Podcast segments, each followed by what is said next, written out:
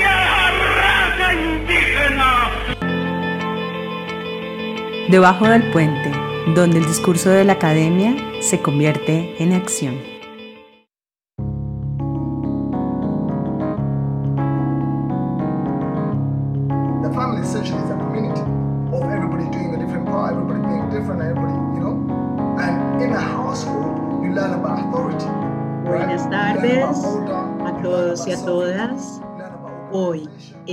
Debajo del Puente, José.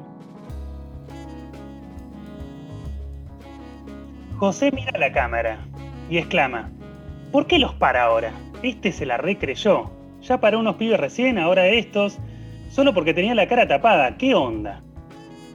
Agustina, policía. Y bueno, están trabajando. Déjalo hacer su trabajo, José. No, pero los para el pedo. Ayer pararon a cinco, dos por resistencia a la autoridad, porque se quisieron hacer los loquitos. Tal vez fue que los pararon ya con malos modos y obvio que se quieren hacer los locos. Se ve a los pibes que sonríen tímidamente y se van. Los policías siguen en dirección contraria. La cámara los sigue. Son cuatro agentes de la policía local, caminando en dos parejas, a unos 10 metros de distancia. José, que mueve la cámara, va siguiendo sobre todo a un policía. Lo firma de espaldas. José. Ese se la recreyó. Lo que me jode es que estos estaban en cualquiera hace unos años y ahora se ponen vigilantes. El investigador comenta, qué difícil debe ser ser policía en un lugar donde todos te conocen. Agustina, sí, muy difícil.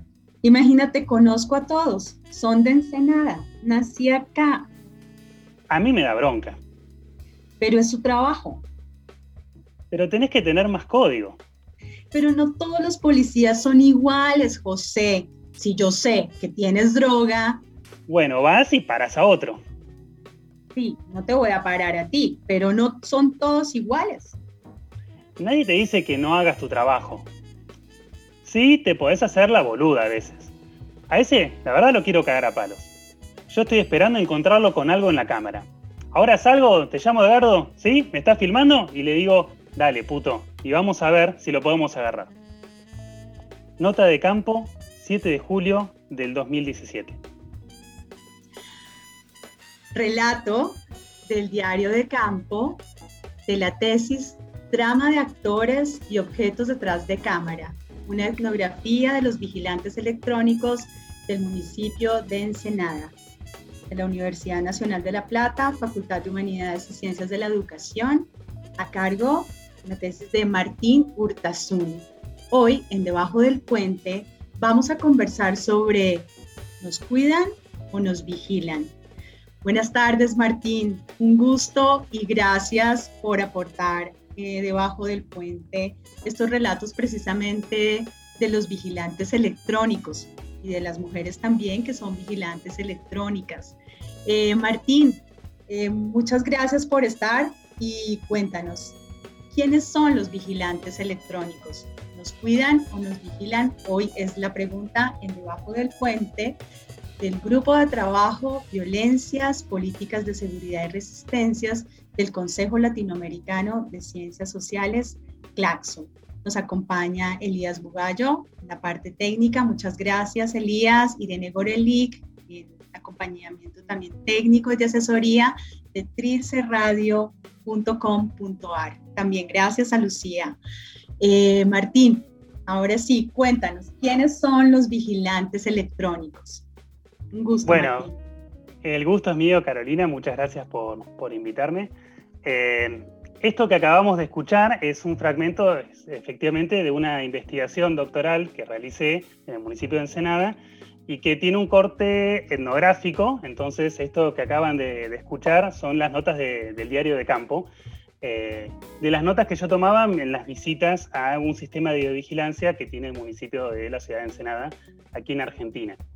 Y esa pregunta que haces es muy importante porque el concepto de vigilante electrónico es un concepto que yo tuve que buscar un poco para ir construyéndolo. Eh, lo tomo en particular de un autor brasilero que se llama Bruno Cardoso, eh, que ha hecho una investigación muy similar en Río de Janeiro, y es un concepto que intenta incorporar al llamado factor humano, a las personas, a nuestra comprensión sobre cómo funcionan los dispositivos de vigilancia.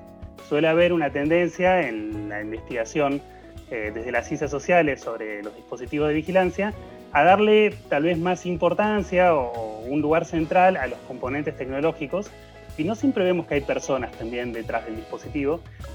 Y bueno, la idea de vigilante electrónico te permite devolver ese lugar al trabajo humano eh, y al mismo tiempo, bueno, a las mediaciones que se construyen eh, con los elementos tecnológicos. Eh, ese fragmento que acabamos de escuchar me parece que es interesante porque tal vez no es tan obvio cuando nos imaginamos a esas personas que nos vigilan, no es tan obvio pensar que van a tener una reacción como la que tuvo José. José es un, un pibe de barrio, como decimos acá en Argentina, que trabaja en el sistema de vigilancia, pero que muchas veces se siente más identificado con esos otros jóvenes que son hostigados por la policía que con los propios agentes de la fuerza. Y bueno, ahí lo que veíamos en la discusión con Agustina era el pedido que está haciendo José de que haya una vigilancia, eh, que haya una forma de, ejercer el poder policial o el policiamiento, que tenga en cuenta también esas tramas eh, de relaciones que, que conforman una comunidad y de la cual él se siente parte y siente que los jóvenes y que también los policías deberían ser parte, ¿no? Y entonces ese reclamo que pide, ¿no? En un momento él dice, tenés que tener más códigos. Esos códigos son lo, lo que tal vez se nos escapa cuando pensamos que simplemente la videovigilancia es un dispositivo tecnológico y nos olvidamos que hay personas que tienen eh, sus redes, relaciones y, que las imprimen en el funcionamiento de este dispositivo.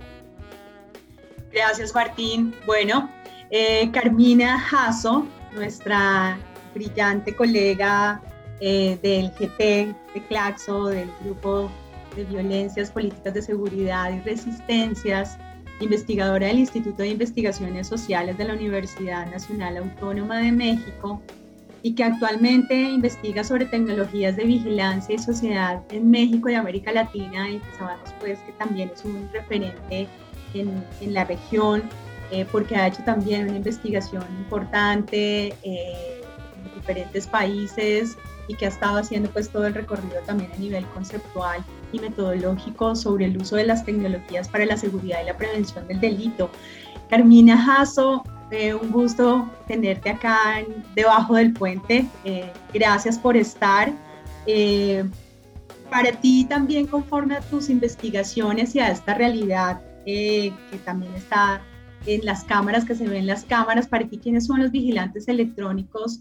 Y en este diálogo, como lo comentaba Martín, que es un diálogo y un relato que se realiza frente precisamente al accionar de la policía, eh, conforme también a tus investigaciones eh, y especialmente y particularmente una que has trabajado precisamente cuál es, cuál es el efecto social también en el, frente al, al abuso policial en, en América Latina, el, la realización de los videos, porque bueno, ahí quiero también, por favor, Carmina, que nos expliques cuáles son los diferentes tipos de vigilancia. Estamos hablando de los vigilantes electrónicos, pero también hay otras formas de vigilancia y otras formas de, para usar eh, también la tecnología en el marco también de, del trabajo policial. Entonces, en ese sentido, eh, y cuando estamos hablando de abuso policial, eh, ¿cuáles han sido estos tipos precisamente de vigilancias y de, vigilantes, ¿no? Eh, con relación a la pregunta que vigila a los vigilantes.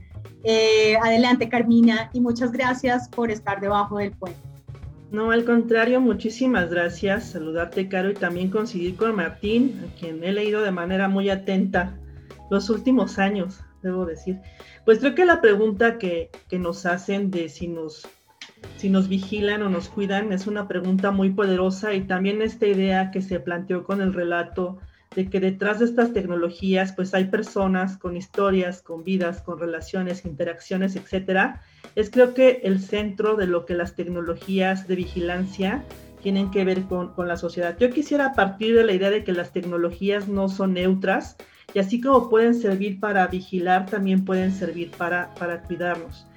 Que las tecnologías tecnologías han llegado a ser muy poderosas, eh, las tecnologías de vigilancia, creo que la pandemia pues, nos ha mostrado de una manera amplia y quizá en algunos casos agresiva hasta dónde se puede llegar. Tenemos videovigilancia capaz de identificar si las personas usan o no cubrebocas, identificar nuestra temperatura. Y son tecnologías que hemos aceptado en el, en el marco de una crisis sanitaria, pero que detrás develan la potencialidad de la tecnología. También quisiera decir que las tecnologías pues no son, no son, no hay la vigilancia total, ¿no? O sea, este panóptico de Foucault que esta idea pues es imposible y a pesar de que tengamos tantas cámaras, ni siquiera en China, que es de los países con mayor vigilancia instalada, pues hay posibilidad de, vigilancia total. O sea, es decir, hay como, como una brecha entre, entre estas posibilidades que, que es eh, importante acotar. Ahora bien, respecto a la parte de pensar a los otros que usan la tecnología, pensemos en que hay videovigilancia pública y privada. La privada, pues los mismos ciudadanos se han hecho cargo de, proveerse de estas tecnologías de vigilancia para su beneficio propio, también hay una videovigilancia pública y, quisiera hablar al respecto de este tema que me parece va muy de la mano con el relato que nos ha presentado Martín. Este, una de las investigaciones más recientes que, he trabajado sobre abuso policial, comencé a trabajar este tema con una colega mexicana este, después del caso de George Floyd del 25 de mayo del 2020, ¿no? Hace poco más de un año, que pues este caso sabemos que desató una serie de manifestaciones por el tema de abuso policial en todo el mundo.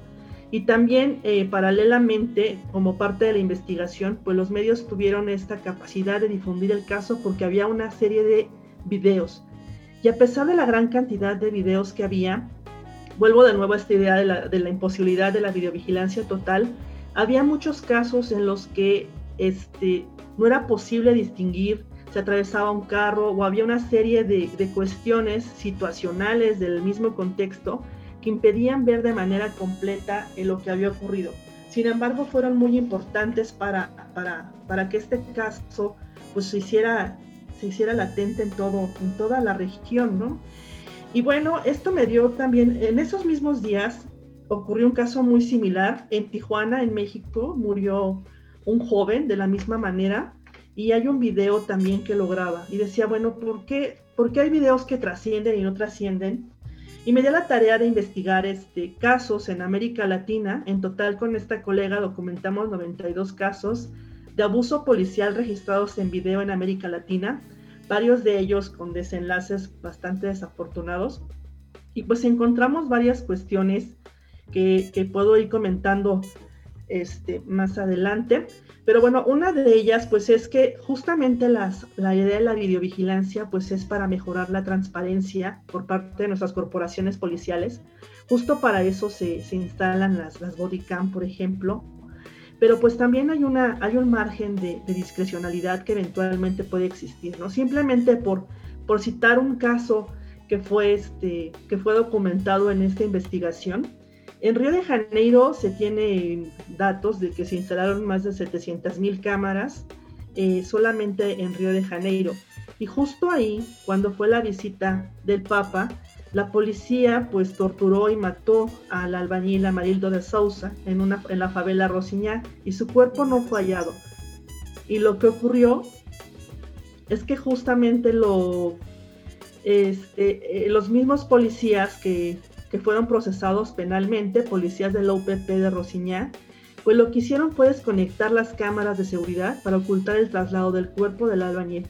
¿Qué nos muestra esto? Pues que las tecnologías de nueva cuenta pues no son neutras y muchas veces quienes disponen tienen la capacidad de, de manipularlas, etcétera, pues pueden usarla en su beneficio, como fue en este caso. También en México hay varios casos muy, muy similares en donde la misma policía ha sido capaz de ha, este, apagado las cámaras o las ha desaparecido, pero siempre hay un factor, o no siempre, varias veces, hay un factor que es lo que se ha llamado en estas investigaciones la videovigilancia desde abajo.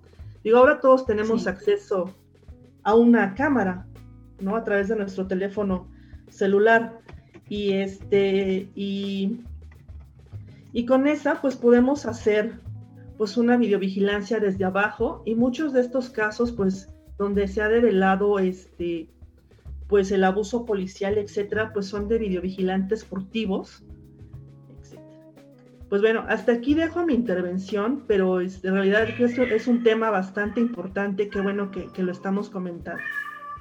Sí, a mí me parece importante, Carmina, que le demos, y pues con, con Martín, porque pues Martín también en el momento en que eh, nos comparte su relato etnográfico de un José que es vigilante electrónico desde la institucionalidad, desde el Centro de Operaciones Municipales de Ensenada, pero que a su vez también puede ser un vigilante desde abajo, ¿no? Cuando está en la comunidad y también hay cierta identidad con la comunidad.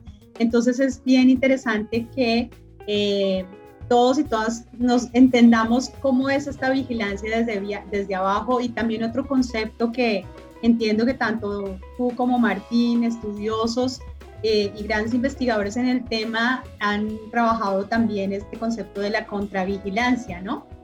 Entonces, eh, vamos, Carmina, eh, con Mecano, con la canción Maquillaje, sugerencia tuya y una canción muy, muy, muy bonita, pero también muy diciente en un sentido de no me mires, no me mires, que a veces uno ve las cámaras en, la ciudad y hay momentos en que uno quisiera cantar precisamente esta canción, ya sea para que no, no lo estén a uno vigilando o mejor pensar que nos están cuidando. Adelante, Elías, con maquillaje de mecano.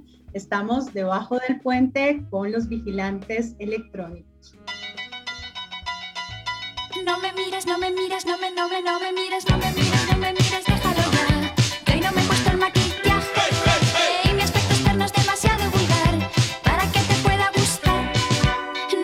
no me mires, no me, no me, no me mires, no me mires, no me mires,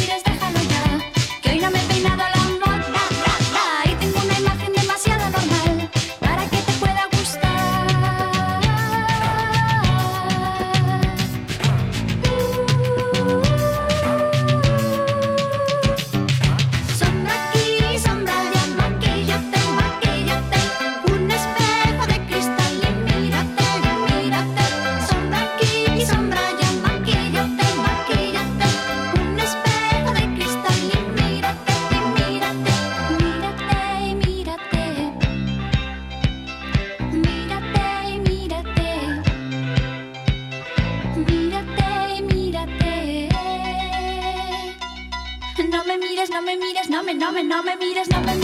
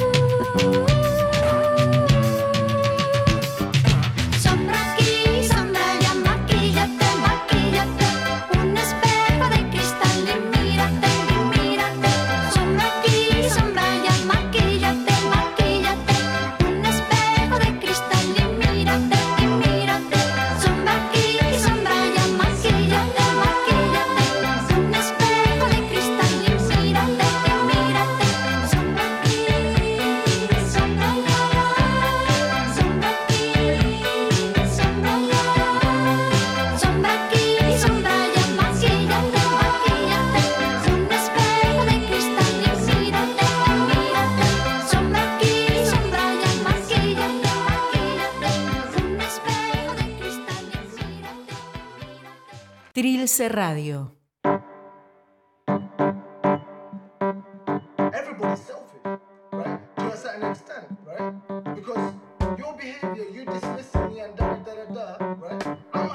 Bueno, nuevamente aquí después de, escuchar eh, maquillaje, eh, bueno, que en algún momento lo escucharemos juntas, Carmina, que ya lo propusimos que pase esta pandemia pronto, aunque está lindo que nos podamos encontrar y que debajo del puente sea precisamente este espacio en donde podamos comprender precisamente eh, en, el, tema de hoy si nos cuidan o nos vigilan. Entonces, Carmina, continuemos con eh, estos conceptos de la vigilancia desde abajo, que es la que hacemos los y las ciudadanas, y también sobre eh, la contravigilancia. Eh, bueno, y también, Martín, ¿qué opinas al respecto?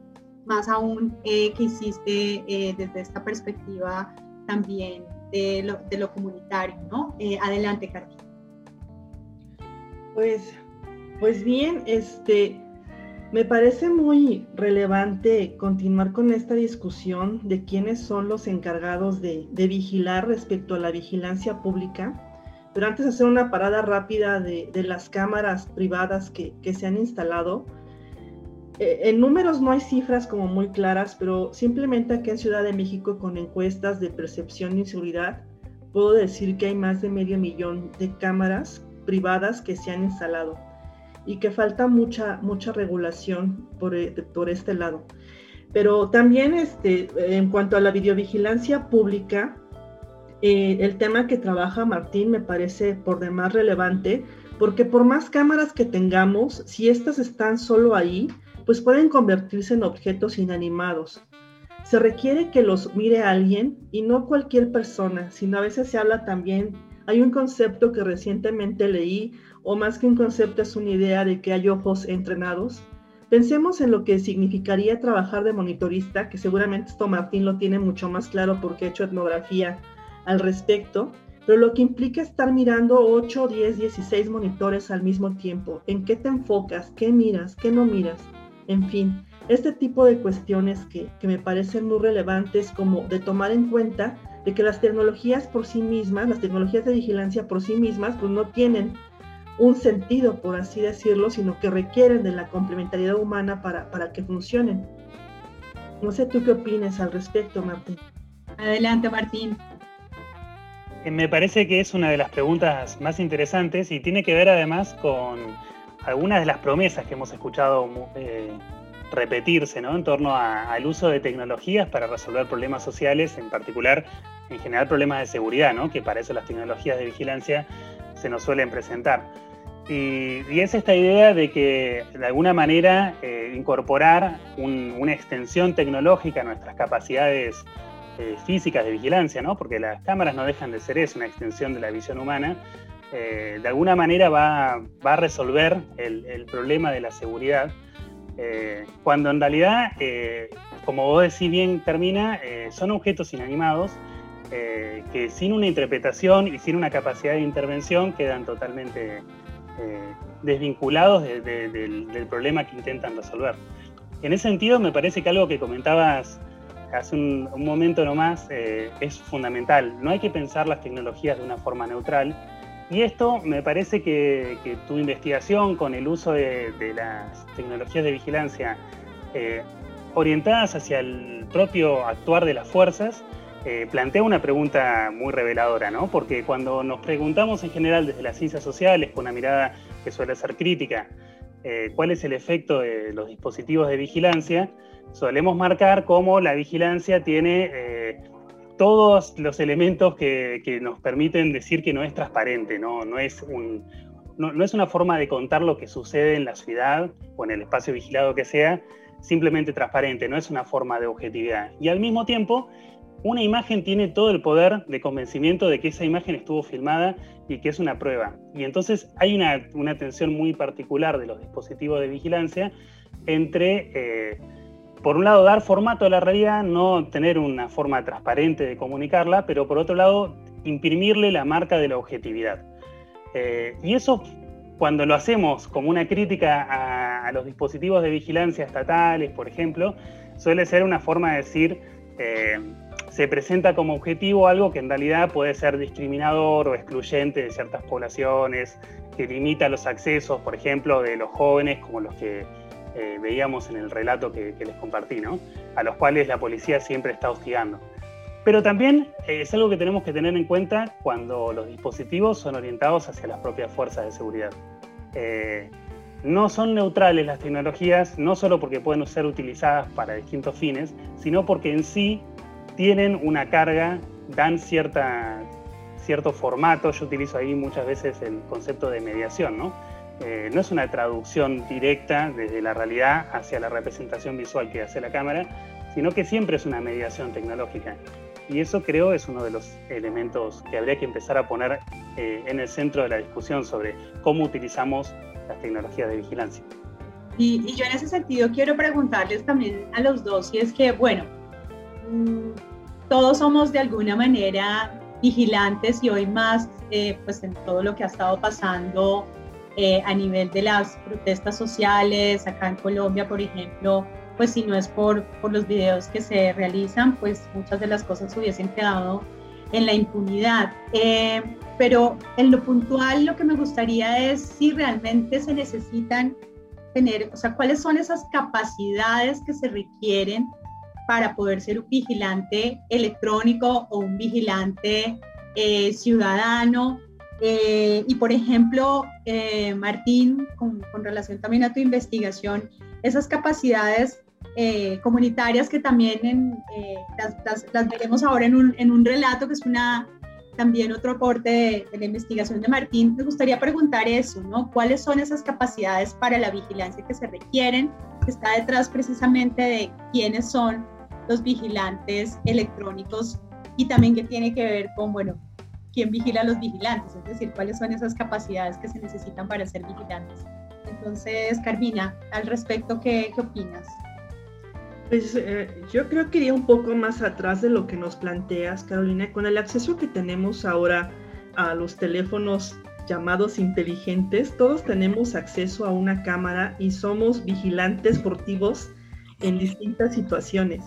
Hace poquito este, vi, vi, una en calle, pues, este, no, ni siquiera supe por qué discutían, pero me detuve a observar un buen rato porque se sacaron, de inmediato ambos, ambos personas sacaron el teléfono. Y uno le preguntaba al otro, ¿por qué me estás grabando? Y otro decía, ¿por qué me estás grabando tú? Y entonces la discusión, después del problema, pues se volcó más en el por qué me estás grabando. Y me parece que es un tema muy común en el que ahora pues todas las personas pues sacan, un tele, sacan su teléfono y graban distintos tipos de situaciones y en algunos casos estas han sido poderosas, como yo lo he documentado, pues para llevar casos de abuso policial a los medios, a organismos públicos de derechos humanos y que incluso eh, esta sea como la forma en la que las autoridades pues den atención a los temas. Eh, Gracias, Carmina. Entonces, Martín, se requiere eh, de cuáles son esos requerimientos o de qué se, o qué se requiere para ser un vigilante electrónico, cuáles son esas capacidades. Bueno, Carmina decía hace un momento eh, esta idea del ojo entrenado, ¿no? Eh, que efectivamente es uno de, de, los elementos que en general los propios eh, operadores y operadoras de cámara con los que yo me entrevistaba y que observaba trabajar, era lo primero que ponían sobre la mesa. Eh, hay que tener cierto entrenamiento. En, en las investigaciones eh, que vienen de Brasil, en general, hablan de un olear maldoso. No, no, no, sé hablar portugués, así que seguramente está mal pronunciado, pero es esta, en general lo presentan como un tipo de conocimiento que se tiene un vínculo muy fuerte con lo que le solemos llamar el olfato policial, ¿no? Es un conocimiento eh, medio intuitivo, que no se puede explicar muy bien y que, permite a, las personas que están observando eh, captar esas situaciones que, aunque no tengan un indicio directo de, de algún tipo de delito, sin embargo, eh, hay indicios de alguna manera de, de que ahí hay un problema, de que hay que intervenir. Y personalmente creo que mi investigación me ha mostrado la importancia no solamente de, estos discursos que un poco son legitimación del propio trabajo vigilante, sino de algo que, que, me llamó mucho la atención y es que en el lugar donde yo investigué, una ciudad de 50.000 habitantes, eh, constantemente quienes estaban mirando las cámaras podían reconocer a las personas eh, en la cámara. Eh, las escenas entonces tenían todo otro sentido, porque ya no eran personas eh, anónimas, sino personas con nombre y apellido que podías ubicar, que podías relacionar de alguna manera con una reputación, con un círculo, con, con, incluso con ideas de dónde debería estar esa persona en este momento y qué está haciendo aquí, ¿no? Eh, ese tipo de información, que es una información que aporta el factor humano, decíamos un ratito, eh, a la videovigilancia, es, eh, termina siendo clave para el funcionamiento de muchos de estos sistemas. Y me parece que es importante que lo tengamos en cuenta porque muchas veces se, plantea la eficiencia de la vigilancia en términos, por ejemplo, de algoritmos de reconocimiento facial o algún tipo de solución tecnológica a la falta de información. Cámaras producen un montón de información y es muy difícil de analizarla, ¿no? Y entonces esas tramas comunitarias en las que se insertan las personas que vigilan efectivamente terminan siendo un recurso inesperado pero fundamental para el funcionamiento del sistema. Gracias Martín. Y bueno, tenemos otro invitado especial. Nos habla eh, desde Ecuador y bueno, llega aquí a debajo del puente. Stalin Pasantes, un gusto, Stalin. Stalin tiene una trayectoria importante en Ecuador en diferentes temas y hoy eh, está con nosotros para contarnos eh, sobre el sistema integrado de seguridad, el ECU 911, que se instaló hace unos años en Ecuador. Eh, realmente es toda una infraestructura importante para el país eh, como decía Martín, y estamos acá en este recorrido eh, desde los vigilantes electrónicos. ¿Quiénes son los vigilantes electrónicos? Eh, ¿Dónde estamos vigilando? Pero también desde dónde vigilamos, desde lo local, desde lo nacional.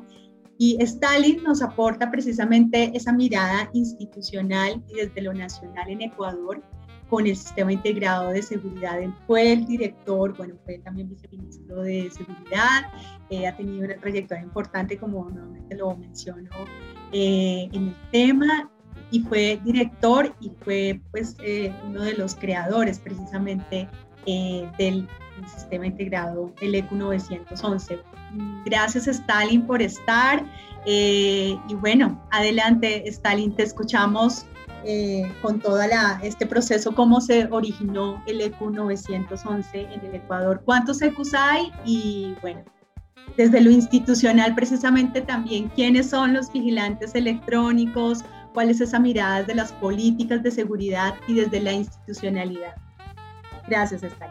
Estás, estás con él. Buenas, buenas tardes, eh, Carolina. Muchas gracias. Buenas tardes, Martín, Carmina, y un saludo a toda la audiencia que nos escucha por este medio. Muchísimas gracias por la invitación. Efectivamente, en el Ecuador, em, se, a partir de, de, una nueva visión de la seguridad, se implementó un eh, eh, sistema de, integrado de seguridad. Entonces em, dejamos atrás esa visión aislada y reservada de, la seguridad con un enfoque policial y represivo más reactivo. Sí, y mm, pasamos más bien a una visión participativa de la seguridad, con un enfoque integral, transversal y que garantice el bienestar de la población. Este enfoque de seguridad eh, integral en principio se planteó hacia el ser humano, sí, eh, pero luego... Eh, más bien, es decir, tenía un enfoque antropocéntrico, pero después fue evolucionando y se convierte en un concepto biocéntrico. También en nuestro país se otorgan derechos a la naturaleza y es por eso que este enfoque de la seguridad iba a proteger la vida, ¿no?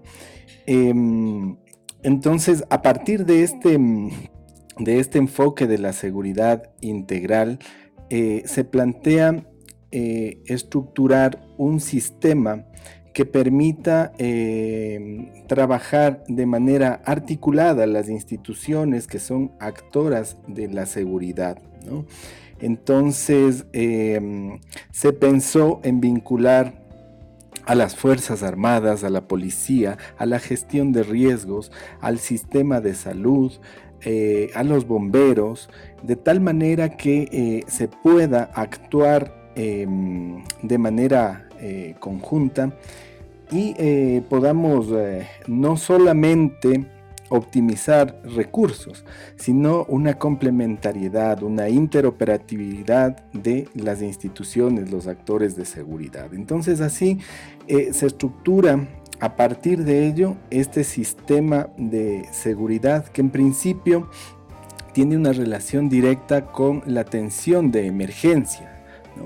Em, se consolida en un número único, en el 911, y eh, a partir de ello el ciudadano puede em, reportar las emergencias y claro, claro, lógicamente también con toda la, em, con toda la aplicación tecnológica de tal manera que podamos tener todos los recursos, cuando digo recursos me refiero a ambulancias, patrulleros, podamos tenerlos georreferenciados, podamos tenerlos eh, permanentemente monitoreados, va a ser mucho más fácil su despacho, no va a haber duplicación de recursos y em, se reducen mucho los, los tiempos de llegada, de entrega, ¿no? Entonces, em, se estructuró así a través de un, eh, eh, en, principio, un sistema que permitía la atención eh, eficiente de las emergencias, ¿no? Pero luego, lógicamente, se implementa también un componente de videovigilancia que también un poco viene a complementar el servicio y ya no solo tenía la parte reactiva de la atención de emergencia, sino ya se implementaba un componente de videovigilancia que eh, permitió que mm, tengamos también acceso a, la visualización de delitos en el espacio público, de tal manera que, em, que podamos actuar ordenadamente. ¿no? Entonces así es un poco cómo funciona en síntesis el Sistema Integrado de Seguridad EQ 911, que eh, como decía Carolina, tuve la oportunidad de participar en el equipo de la creación de este sistema. ¿no? Entonces, una de las cosas más complejas en ese proceso fue juntar a todas las instituciones de seguridad, eh, que puedan ceder sus, eh, sus, espacios y que puedan trabajar de manera conjunta. Sin duda ese sería uno de los principales problemas para que, tuvimos que enfrentar en la articulación de este sistema integrado de seguridad, Carolina. ¿Y cómo lo resolvieron y cuántos ECUs hay hoy en, en, el, en Ecuador, Stalin? ¿Cómo resolvieron esa articulación interinstitucional? Porque sin duda eso pasa no solo en la instancia del ECU 911, sino bueno, en muchas instancias de trabajo continuo y sobre todo, bueno, policía y otras instituciones. Eh, ¿Y cómo, cómo, cómo ustedes lo, lo lograron? Eh, Creo que lo fundamental fueron decisiones políticas de sentar a la mesa a todos los actores. Después, sin duda, uh, hubo que... Eh, que trabajar sobre normativas internas y, cosas que eh, permitían esta articulación.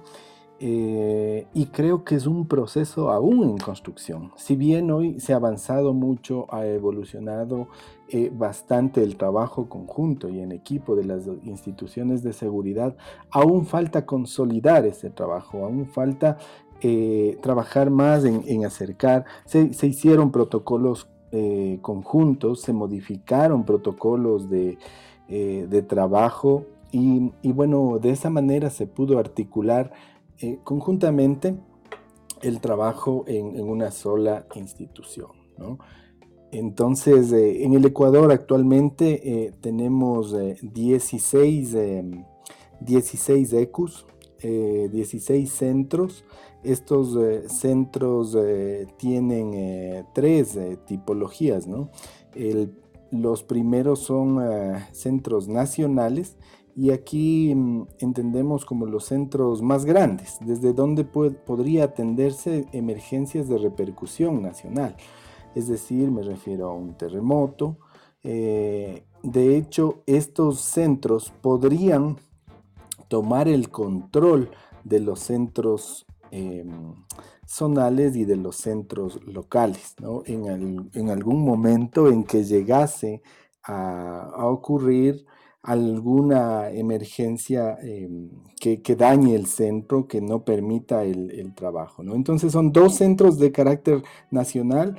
Los centros zonales son idénticos, solamente que tienen eh, menor área de cobertura y también capacidad de almacenamiento, Y nueve centros locales. De esa manera está distribuido en todo nuestro territorio nacional eh, los centros para atención de las emergencias, Carolina. Muchas gracias, Stalin. Y de verdad, nuevamente eh, es un gusto tenerte aquí debajo del puente desde Ecuador. También Carmina Jasso desde México y Martín Hurtazún eh, desde Argentina. Pero bueno, todos nos juntamos debajo del puente en este diálogo eh, de saberes desde la institucionalidad, desde la academia y también desde la comunidad y sobre todo nosotros y nosotras como ciudadanos y ciudadanas eh, poder tener una aproximación precisamente desde diferentes miradas eh, para poder comprender el uso de la tecnología que cada vez se hace más cotidiana, que cada vez es más real en nuestras vidas, más ahora en pandemia, eh, que la tecnología ya hoy día somos también ciudadanos tecnológicos y estamos en, de cierta manera ahora en espacios tecnológicos, en ciudades tecnológicas, poder comprender y también poder como ciudadanos y ciudadanas mirar eh, desde la perspectiva eh, de los derechos y también desde la perspectiva de las políticas. Eh, y bueno, también debajo del puente hay música y también música que nos refleja realidades cotidianas y realidades sociales, como esta canción de No te metas a mi Facebook de este man, es un grupo colombiano, y que eh, sé que, eh, y lo he visto en algunos trabajos que he realizado, que las redes sociales también se han convertido en objetos de vigilancia, pero también, eh, como dicen por ahí los jóvenes y los chicos, de estoquear, ¿no? Entre, entre ellos y bueno, es una forma también de conocernos a partir de las redes sociales. Así que bueno, hoy debajo del puente nos cuidan o nos vigilan. Y bueno, vamos con No te metas a mi Facebook.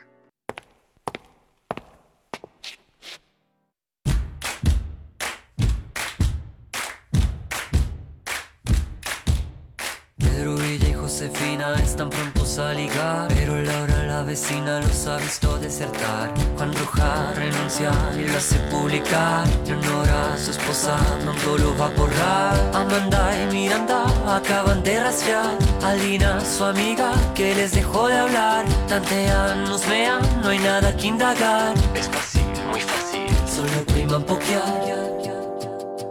No te metas a mi Facebook metas por favor.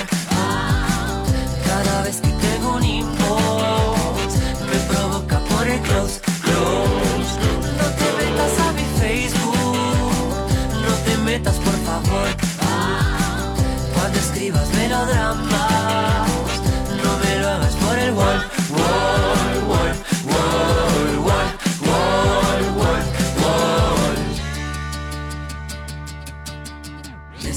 620 amigos te relacionas con 10 90 desconocidos más 60 friend requests. Te buscan, rebuscan, pronto te van a ver. Punticos, doditos, apuestenle a la red. 200 eventos a los que debes ir. Aceptas a todos aunque no quieras ir. Tu vida es difícil, tienes que decidir.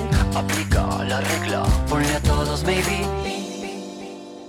No te metas a mi Facebook metas por favor. Cada vez que tengo un inbox Me provoca por el close, close. No te metas a mi Facebook No te metas por favor. Cuando escribas melodramas No me lo hagas por el wall, wall,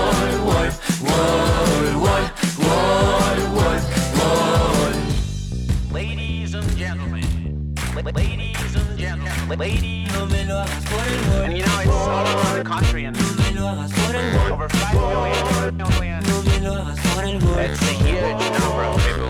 Provoca por el No me digas que no tienes que ir al baño cuando te miro, te la pasas facebookeando y luego suspiro, te vas a quedar un rato y mucho más, más. No me digas que tienes otro cumpleaños del que hace un año ni te hubieras enterado. ¿Será que ahora es moda festejar con los extraños y brindar por brindar? No te metas a mi Facebook, no te metas por favor. Cada vez que tengo un inbox, me provoca por el close, close. No te metas a mi Facebook, no te metas por favor. Cuando escribas melodramas, no me lo hagas por el wall, wall, wall, wall, wall, wall, wall,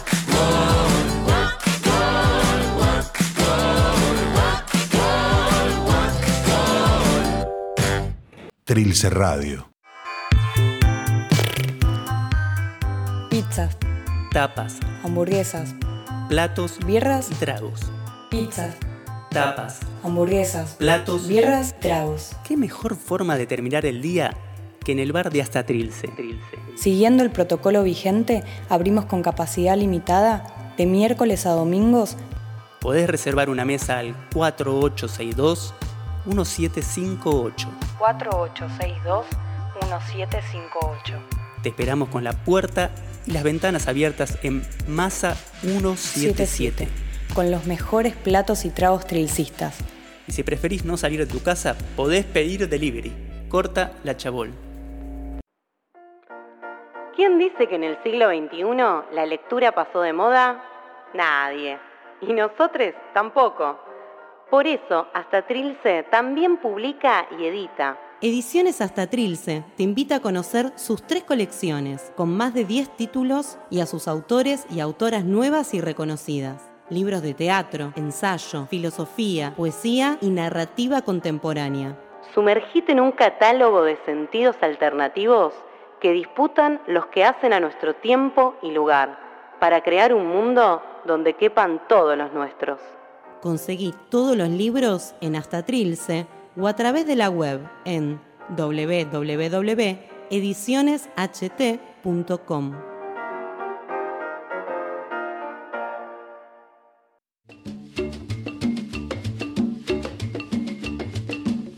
Debajo del puente.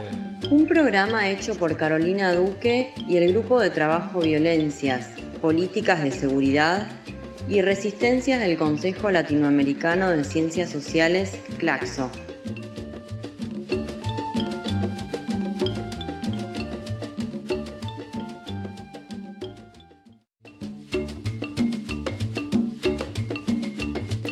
Debajo del puente las voces que no son escuchadas, historias y experiencias que cruzan el continente latinoamericano en búsqueda de la superación de la violencia y la desigualdad social.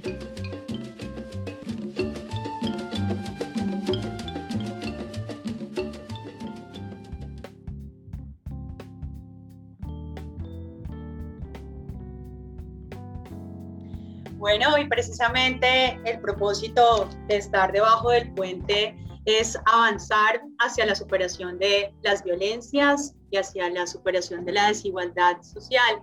Y como hablábamos ahorita, que ahora todos somos, estamos en la tecnología, inmersos en la tecnología y frente al avance de la tecnología, que hoy encontramos, un, mañana encontramos una versión eh, de diferentes de los programas que manejamos. Eh, y bueno, a grandes escalas, sin duda esto también tiene sus avances y sus eh, inmediatez y su inmediatez, inmediatez en términos de cuáles son precisamente en términos de estos tiempos que se entiende que la tecnología avanza muy rápido, cuáles son precisamente los desafíos eh, sobre estas tecnologías o sobre las nuevas tecnologías que se vienen eh, diseñando o implementando eh, para las políticas de seguridad, para las políticas de la prevención de la violencia y también para la ciudadanía, ¿no? Porque sin duda también, como nos lo contaba Carmina y Martín, sobre, bueno, quiénes son los vigilantes, eh, que todos podemos ser eh, vigilantes en diferentes escenarios y más en el, en el, frente a la pregunta de si nos cuidan o nos vigilan, eh, sobre nuestros derechos también como ciudadanos y como ciudadanas frente a estos sistemas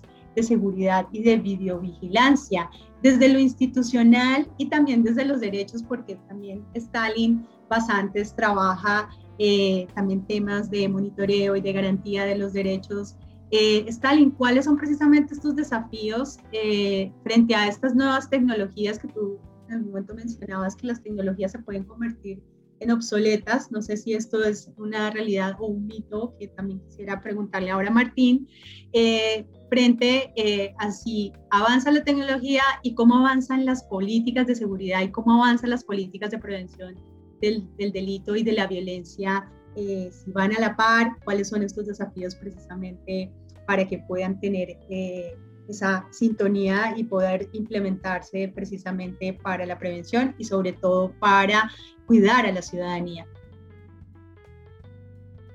Adelante, Stalin. Gracias, Carolina.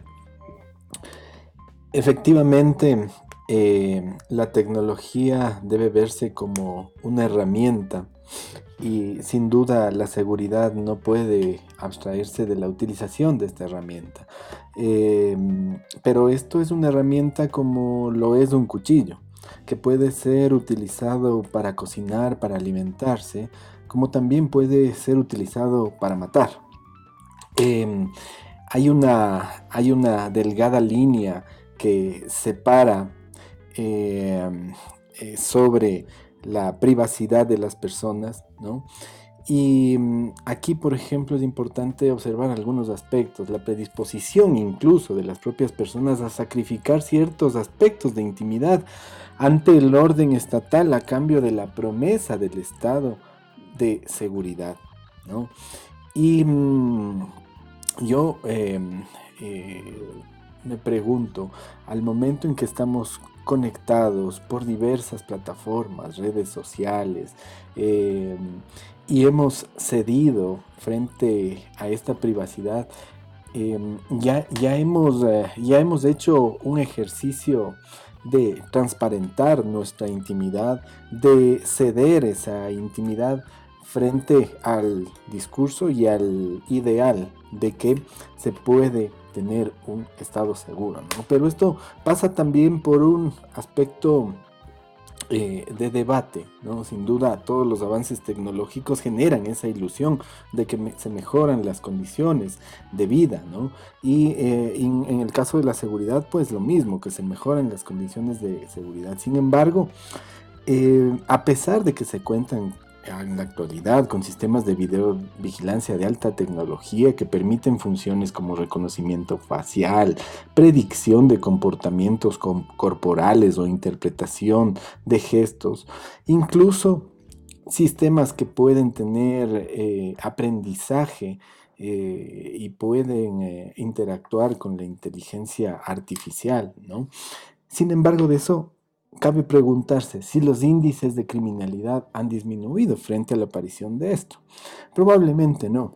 Sin embargo, creo que es necesaria en la lucha frente al, delito que pueda, em, que pueda utilizarse todos estos recursos tecnológicos, ¿no?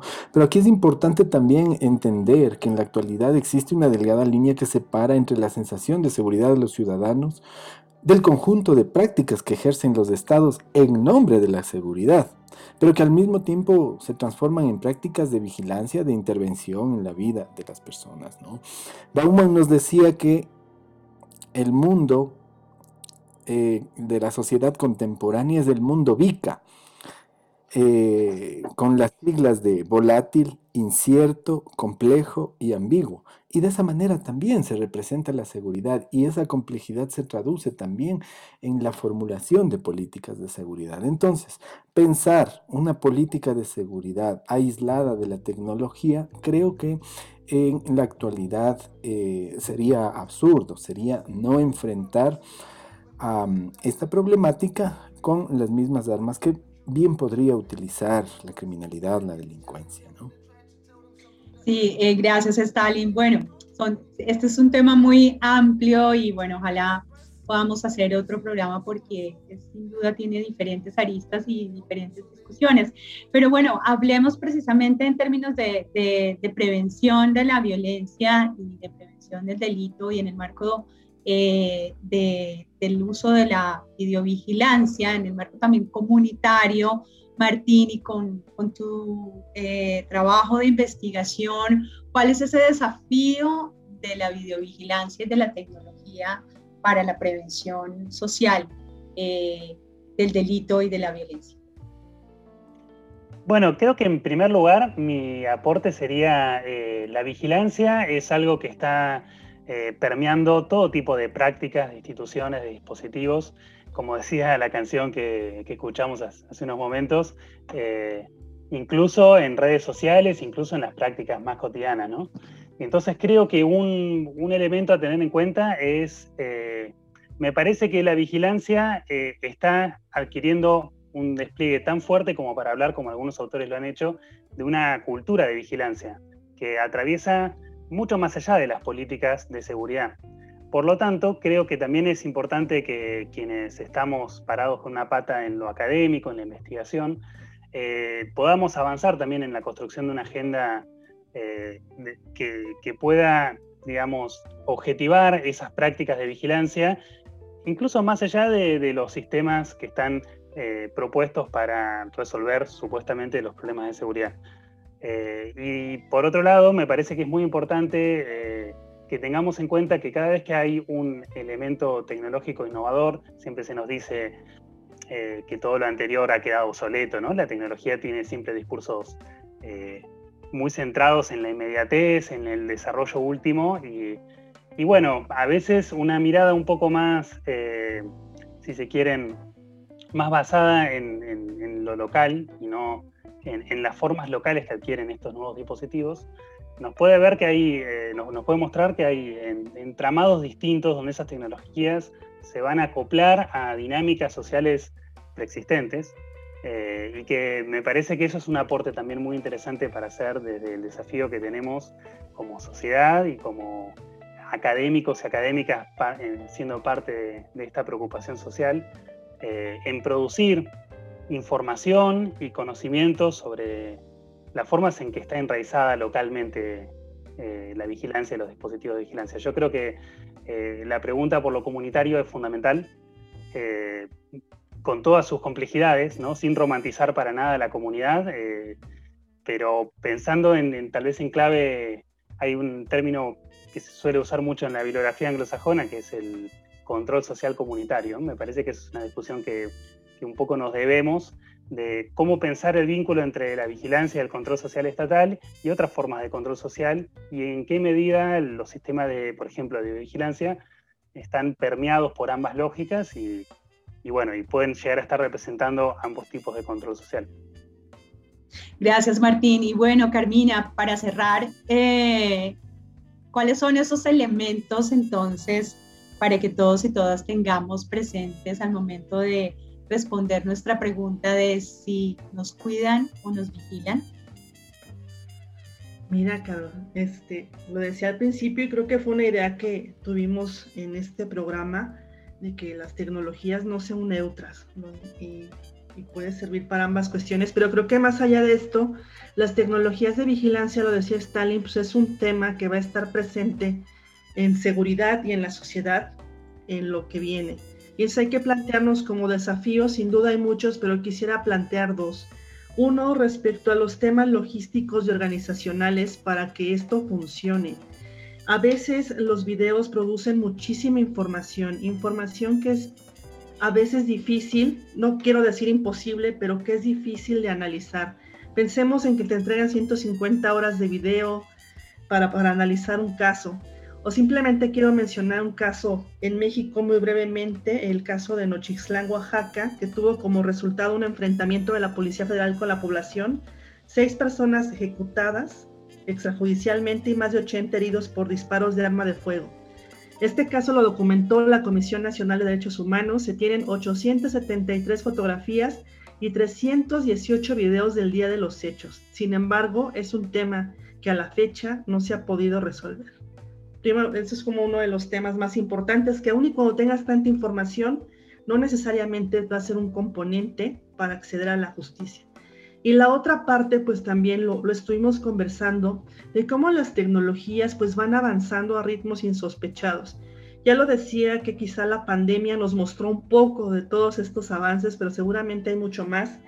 Y quisiera cerrar pensando en estas nuevas tecnologías, ya hablaban del reconocimiento facial, pero he leído, por ejemplo, de tecnologías instaladas en escuela, en escuelas de educación que te permiten ver si los alumnos están poniendo o no atención y mandarles reportes a los papás si el alumno está poniendo o no atención. Tenemos tecnologías con estas capacidades. Y entonces, pues creo que la idea, retomaría una idea de, de un académico de la Universidad China de Hong Kong, se llama Lokman Sui, que es lo que le preocupa yo coincido, es que este tipo de tecnologías como la inteligencia artificial y el reconocimiento facial, pues no se use para mejorar la vida de la gente, sino que eventualmente el gobierno o quienes tengan este tipo de tecnologías, pues lo usen para reprimir más aún a sus ciudadanos. Yo con esa idea cerraría, Carolina. Este, te agradezco muchísimo que, que me hayas invitado y ojalá tengamos otra oportunidad de seguir conversando. Claro que sí, Carmina, sin duda. Este es un tema, pues, eh, muy, muy importante, sobre todo en el momento histórico en el que estamos, pero también porque finalmente eh, cada vez en, eh, en, a nivel de las políticas y de las decisiones en materia de políticas de seguridad y de prevención, pues la tecnología es la que está en el primer orden, ¿no? Ya lo mencionabas, eh, Carmina, con relación a cuántas cámaras existen en México y si sumamos cuántas cámaras existen, por ejemplo, en América Latina, eh, bueno, ojalá todos esos recursos también fueran para educación y para la salud. Eh, y con relación a lo que mencionas de, bueno, la tecnología para la calidad de vida, ¿no?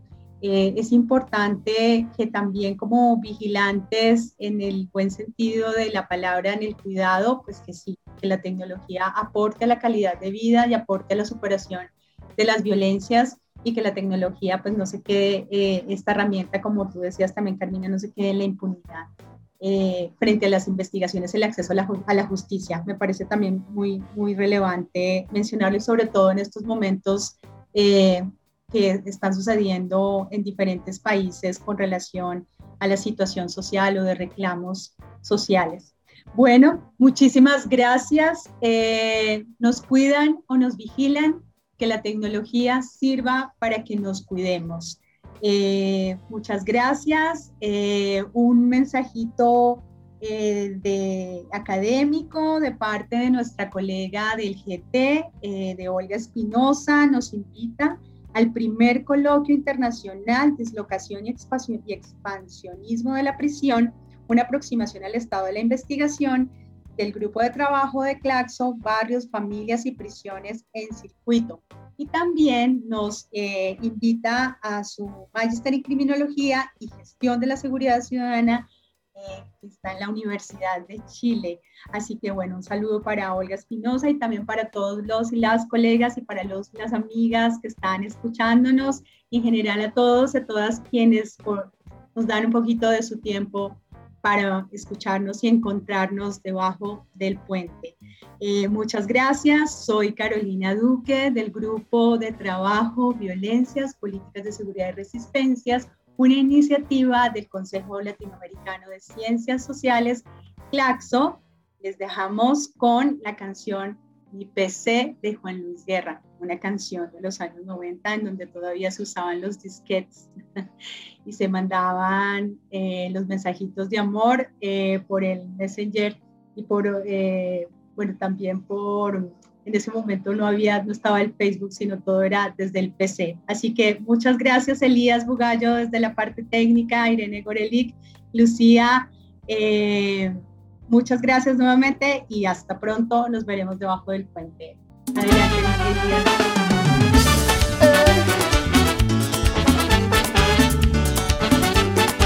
Niña, te quiero decir que tengo en computadora un gigabyte de tus besos y un floppy de tu persona. Niña, te quiero decir que solo tú me interesas y el mouse que mueve tu boca me formatea la cabeza.